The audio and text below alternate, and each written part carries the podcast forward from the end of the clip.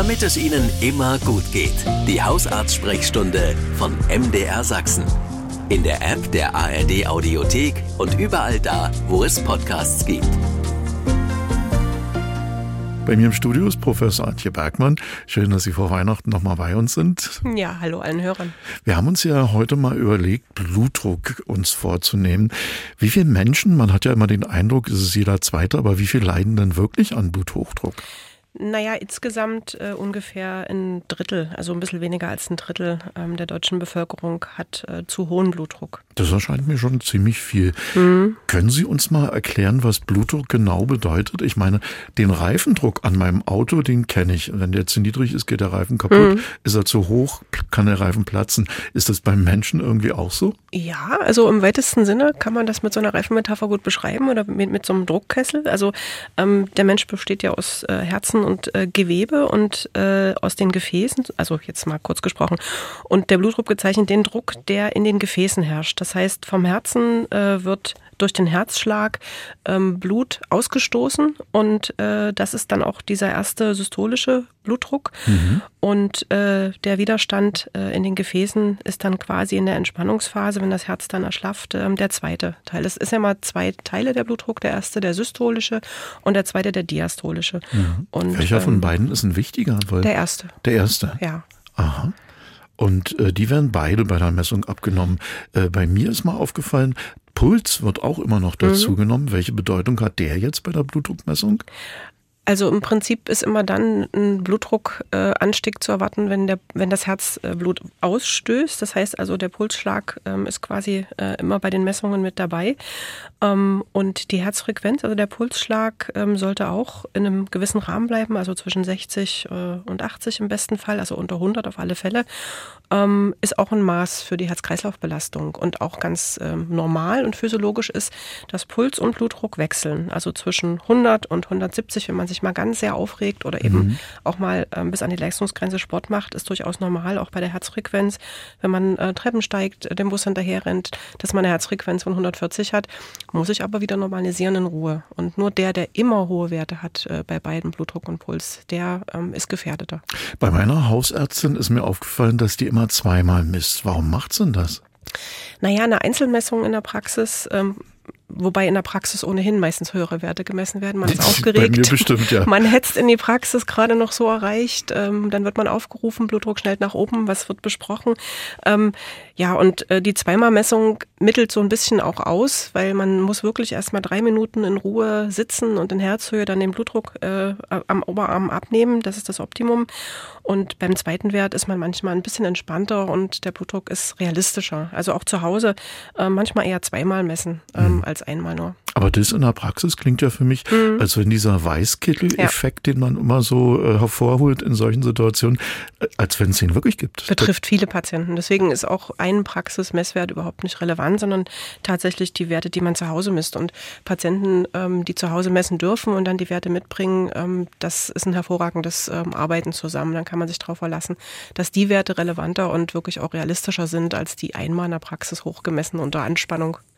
Aber was macht ein zu hoher Blutdruck mit unserem Körper und kann das auch Auswirkungen auf unsere Lebenserwartung haben? Ja, die Lebenserwartung mit einem sehr schlecht eingestellten und nicht erkannten Bluthochdruck ähm, sinkt rapide, ähm, einfach aufgrund der Komplikationen, die es gibt. Und das mhm. sind ähm, zum Beispiel Schlaganfälle, ähm, Herzinfarkte. Ähm, das Herz reagiert auf hohen Blutdruck, ähm, ist ja ein Muskel und wenn es immer gegen hohen Widerstand pumpen muss, wird das Herz größer und damit die Muskulatur eben dicker und das ist bis zum gewissen Grad äh, in Ordnung. Und ab einem Punkt ist die Versorgung des Herzmuskels mit Blut, also Sauerstoff, nicht äh, gewährleistet. Das kann also, wie gesagt, gesagt, zu Herz-Kranzgefäßverengung führen und äh, zu Herzinfarkten.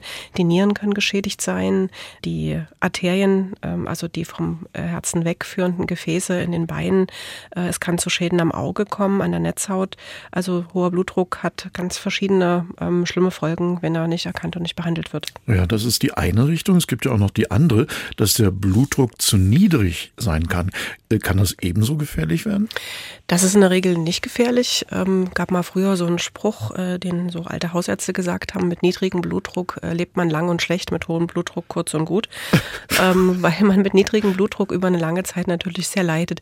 Äh, man hat oft Schwindel, ähm, Übelkeit beim schnellen Aufstehen, äh, man ist ein bisschen kraftlos, aber das ist alles in der Regel harmlos. Man kann mit einfachen Mitteln gegensteuern, also ähm, ausreichend bewegen, Kompressionsstrümpfe anziehen, damit das Blut nicht versackt. Ähm, man kann mit äh, wechselwarmen Güssen ähm, das Gefäßsystem trainieren. Also das ist relativ leicht behandelbar, eben auch ausreichend trinken. Ähm, aber hoher Blutdruck, das merkt man über einen ganz langen Zeitraum eigentlich nicht. Vielleicht so ein bisschen mit Kopfschmerzen, aber die Gefahren sind dort eindeutig viel, viel größer. Ich habe eine Frage hier reinbekommen von einem Hörer. Da hat der Arzt, Arzt auch schon mal einen zu hohen Blutdruck festgestellt. Der war dann aber danach wieder völlig in Ordnung, ein paar Tage später. Daraufhin hat ihm der Arzt empfohlen, sich ein eigenes Messgerät zu kaufen. Das hat er gemacht in einem Geschäft, wo es sonst eher Kaffee gibt. Weiß ich genau, welches hm, Gerät Sie haben. Ich habe auch so eins. Und äh, jetzt hat er selber festgestellt, dass er eigentlich über lange Strecken normalen Blutdruck hat. Der liegt so 130 zu 90 bei ihm hm. im Durchschnitt. Aber es gibt Ausreichend Ausreißer, da hat er locker mal 160 zu 110. Und jetzt fragt er sich, wo können denn so eine Ausreißer herkommen? Na, die Ausreißer sind belastungsabhängig. Ah. Äh, das heißt also, da wo ich mich äh, körperlich belaste, muss der Blutdruck hochgehen. Das ist ja ähm, dann ein anderes Erfordernis. Also ich brauche äh, mehr Druck, um Leistung zu bringen. Und zum anderen auch durch andere Stressoren. Also ja, Stress auf Arbeit, schlimmes mhm. Telefonat oder eine Nachricht und der Blutdruck schießt hoch. Das merkt man manchmal auch. Ähm, das ist aber eine normale Regulation Regulation, gerade wenn es äh, zwischen 120, 130, 160 variiert und die hohen Werte eher selten sind. Es kommt immer auf die Mittelwerte an, die man beispielsweise auch in dem Langzeitblutdruck messen ja bestimmt über 24 Stunden. Hier haben wir eine Frage von einem Hörer, der sich selbst als jemand, der sehr schnell aufbrausend ist, bezeichnen würde. Und er spürt dann förmlich, dass in dem Moment auch sein Blutdruck in andere Dimensionen schießt beim Arzt, wenn er aber schon im Wartezimmer gesessen hat und entspannt ist, ist aber alles ganz normal. Äh, muss er sich da Sorgen machen oder ist das so ein Fall, wie Sie eben beschrieben haben, eben diese Schwankungen aufgrund hm. von Ereignissen?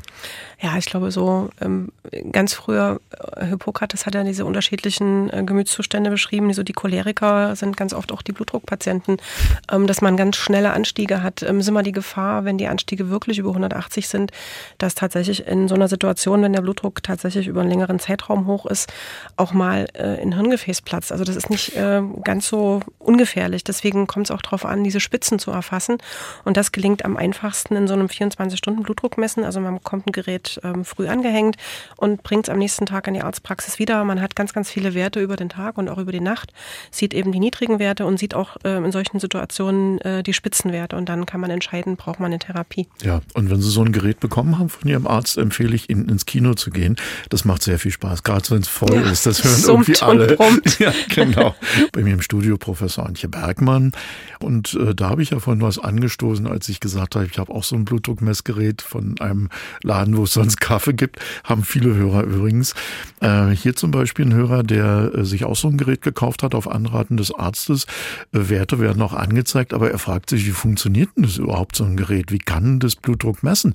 Denn wenn er beim Arzt ist oder die Schwester misst den Blutdruck, ist es so, dass immer mit dem Stethoskop in der Armbeuge abgehört wird da ist ja keiner drin in dem Gerät, der das macht, oder? nee, da ist keiner drin. Sonst wäre der auch viel zu klein. Also es gibt ja unterschiedliche ähm, Geräte für, auch für die Selbstmessung gut geeignet. Also ähm, das Übliche ist tatsächlich auch ein Oberarmgerät, was so funktioniert wie in der Arztpraxis, nur dass äh, statt Stethoskop einfach ein Messfühler eingebaut ist und dann ganz normal Blutdruck gemessen wird. Deswegen ist auch immer die Markierung hier bitte ähm, Ellenbeuge.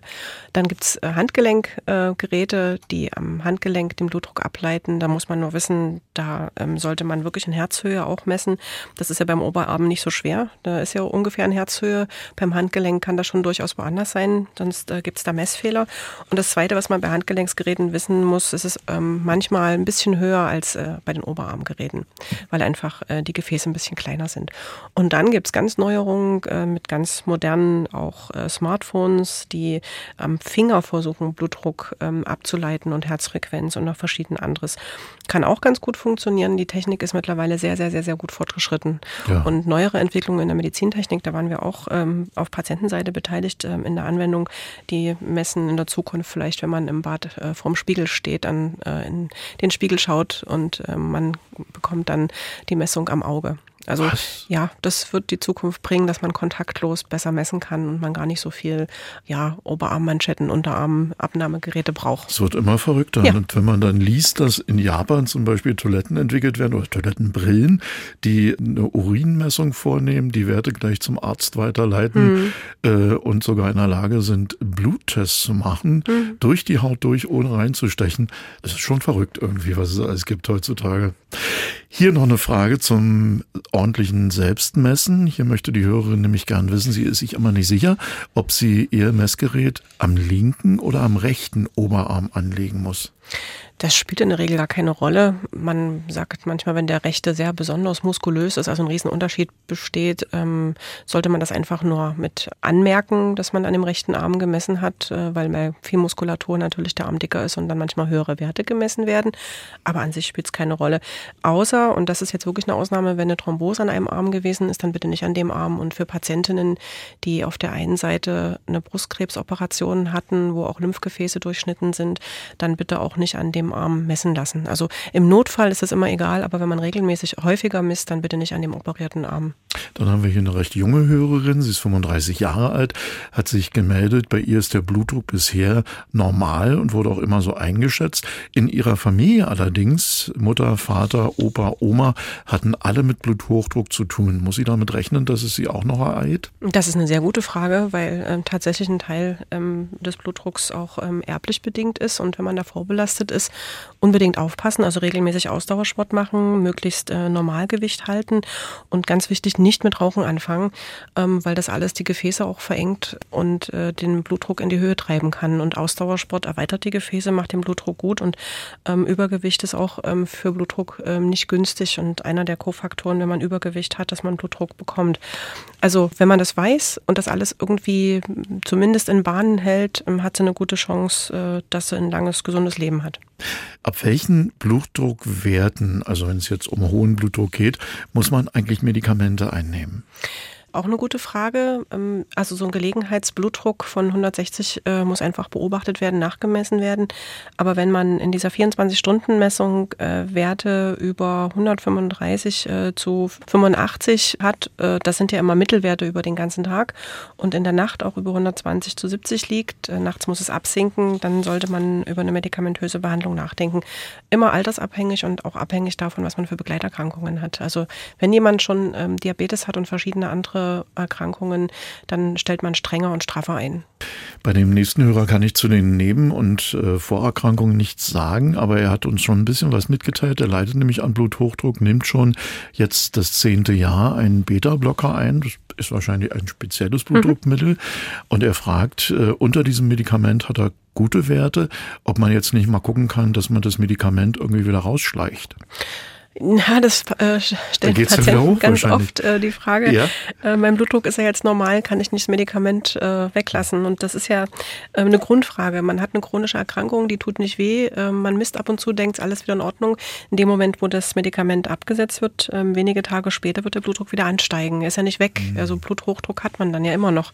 Deswegen unbedingt das Medikament nehmen. Was man aber häufiger feststellt, im Laufe des Lebens ändert sich vielleicht die Dosierung und auch die Verträglichkeit äh, und Nebenwirkungsrate.